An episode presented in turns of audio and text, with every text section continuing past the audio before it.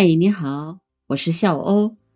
今天是虎年的腊月初八，小孩小孩你别馋，过了腊八就是年。这一天过后呢，就进年了。我们要准备各种各样的东西，走亲访友啊，哎，准备年货呀。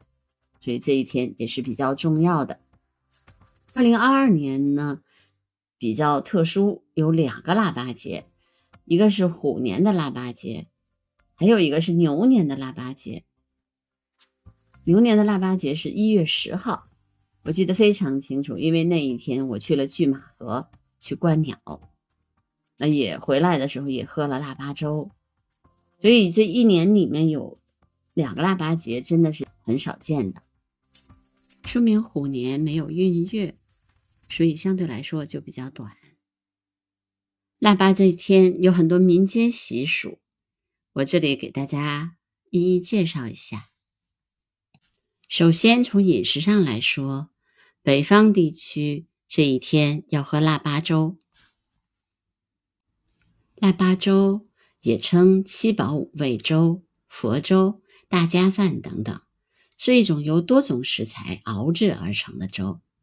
腊八这一天喝腊八粥的这一习俗的来历呢，有几种说法。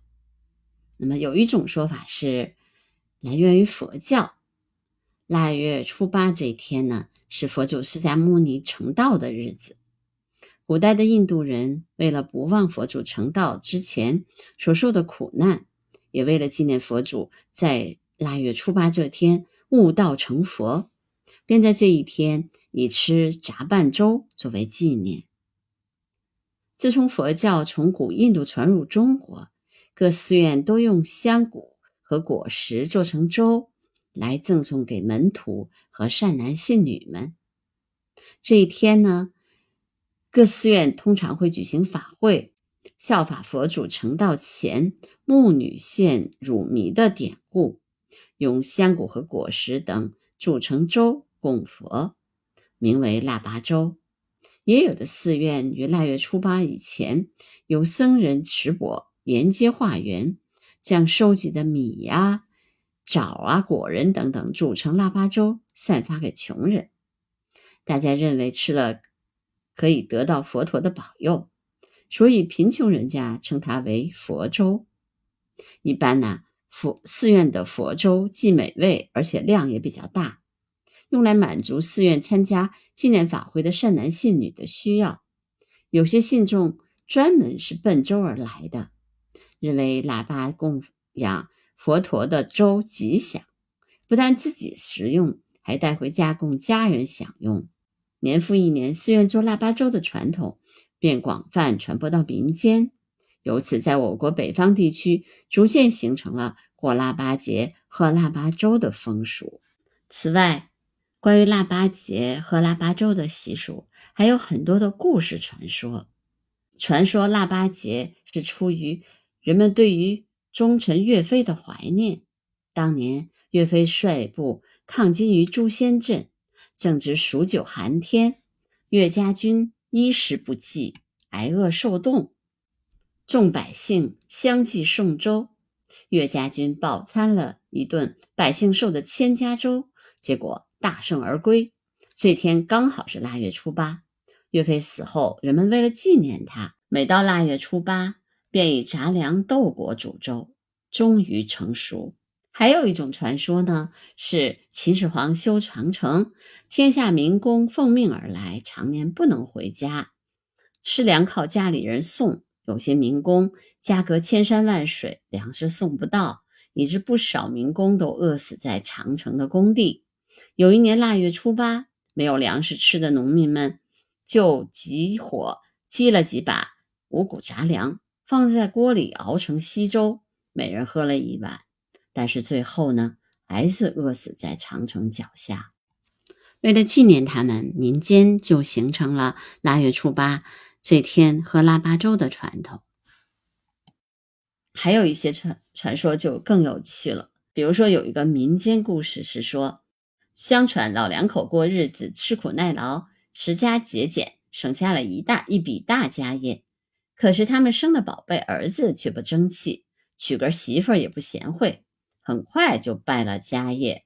到了腊月初八这一天，小两口冻饿交加，幸好有村里的好心人煮了一锅大米、面块、豆子、蔬菜等混合在一起，吃顿杂粮粥，教训记心头。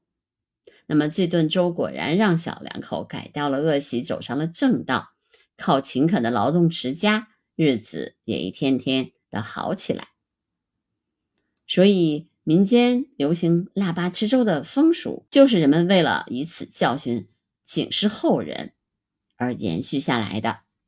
因为我们国家幅员辽阔，所以每个地方吃的腊八粥都不太一样。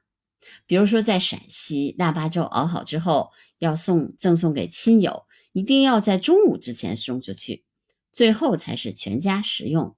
吃剩的腊八粥，保存着吃了几天还有剩下来的。却是好兆头，取其年年有余的意思。如果把粥送给穷人来吃，那更是为自己积德。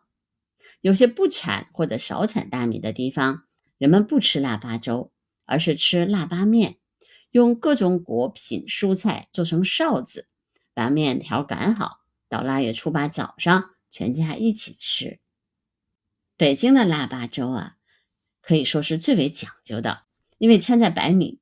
里面的东西特别多，比如说红枣、莲子、核桃、栗子、杏仁、松仁、桂圆、葡萄、白果、青丝、花生、红豆等等。人们在腊月初七晚上就开始洗米、泡果、剥皮、去核，半夜时分开始用微火炖，到了第二天早上，腊八粥就做好了。山东人呢，吃腊八粥有两种。一种是用薏米啊、桂圆啊、莲子、百合、栗子、红枣、粳米熬成的，盛到碗里还要加些粥果，主要是刻成各种形状的水果作为点缀。另一种腊八粥呢，是用大米、肉片、白菜、豆腐等组成的。腊八粥以外，这一天人们要泡腊八醋，就是在腊八这一天用醋泡大蒜。腊八醋要泡到大年初一，初一吃饺子要吃素馅的，取一年素素静静之意。腊八醋不但味道纯正，而且久放不坏。那么里面的腊八蒜也是过年的这个时候吃的。还有一些地方流行吃冰，说腊八前一天，人们一般用钢盆舀水结冰，到了腊八节就把冰从盆里面敲出来。而且呢，把它弄成碎块儿。据说吃了这天的冰很神奇，吃了它一年都不会肚子疼。西宁人腊八节的时候并不喝粥，而是吃麦仁饭。腊月初七晚上，将新碾的麦仁儿同牛羊肉同煮，加上青盐、姜皮、花椒等等，经过一夜的文火熬煮就成了。所以你看，我们国家就这么一个。腊八节就有这么多的故事，那我给大家讲的这些故事呢，也是希望，嗯，大家能够开开心心的，啊，过这个节日，那么开开心心的过年。二零二二年马上就要过去了，我希望大家不管这一年经历了什么，都能够开开心心的进入二零二三年。好，那我今天的博客就到这儿，拜拜。